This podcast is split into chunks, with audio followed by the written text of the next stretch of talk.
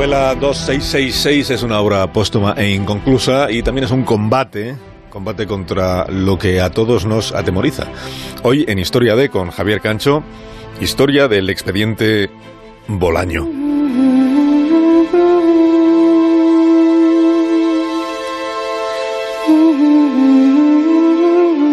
No se ha viralizado un vídeo, esta vez se ha viralizado un virus. Estábamos al tanto de lo que comporta el fenómeno expansivo, su propagación rápida y máxima, lo sabíamos. Pero habíamos olvidado que viralizado viene de viral y que lo viral existe porque existen los virus. Habíamos tuneado el sentido primigenio de lo vírico, pero el recuerdo reprimido de la peste ha regresado para recordarnos la vulnerabilidad de la existencia. Y ahora, en el fragor de la incertidumbre, tenemos la certeza de que la peste es la presencia amenazadora de un mal que está en el ambiente, que está en nuestro ambiente.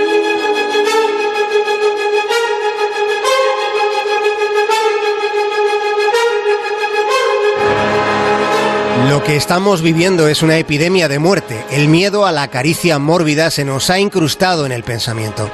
Pero en paralelo a esa percepción ha reaparecido la resistencia. Y esa reacción también tiene un efecto contagioso.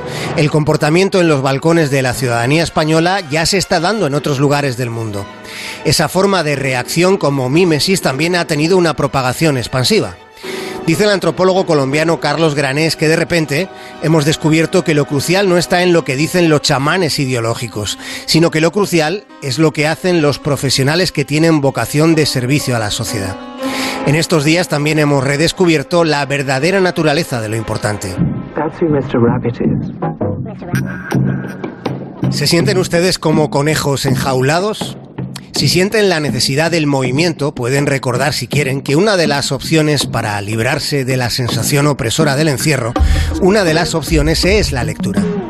Y si reúnen el suficiente valor, pueden leer 2666.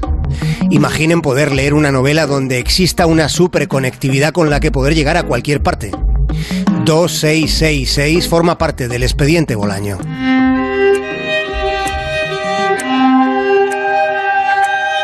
Bolaño traza caminos en la jungla de lo desconocido. Cuenta la historia de Archimboldi, que es un escritor del que poco o nada se sabe y a quien unos críticos europeos le siguen la pista para proponerlo al premio Nobel. Luego está la parte de Amalfitano, que es un profesor que cuelga en un tendedero, junto a la ropa mojada cuelga al viento, un libro para ver qué pasa.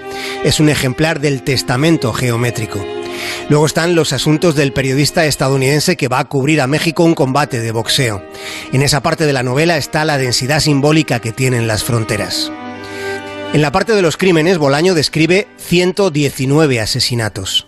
En 2666 se confluye en un lugar que está a orillas del río Bravo, un lugar que es un punto ciego del universo, de un universo creado por un escritor virtuoso que desconfiaba de su estirpe, de la estirpe de los escritores. Suelen ser unos bobos, o uno, en realidad la palabra es gilipollas, ¿sí? suelen ser unos gilipollas, porque Aquí todo el mundo, todo el mundo está postulando a la, a la inmortalidad.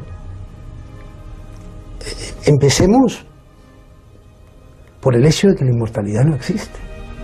Roberto Bolaño se murió con 50 años siendo un escritor valiente como pocos hubo en el siglo XX. Su forma de pensar puede ser adecuada para espantar los miedos de las familias que tienen a sus hijos en casa sin poder ir a las escuelas, a los institutos o universidades. Quizá no estamos valorando lo suficiente el tiempo para la lectura que permite este cautiverio vírico. Yo a los 16 años, viviendo en México, dejé de estudiar, algo que puso a mis padres al borde del ataque de nervios y dejé de estudiar porque dije que era escritor y que iba a ser una, una vida de escritor y que el plan de estudio me lo ponía yo mismo. Y en ese plan de estudio estaba pues no solo una serie de, de, libros o de bibliotecas, sino también un modo de vida que era el que yo creía, no sé si acertada o erróneamente, que era la vida que yo tenía que llevar como escritor.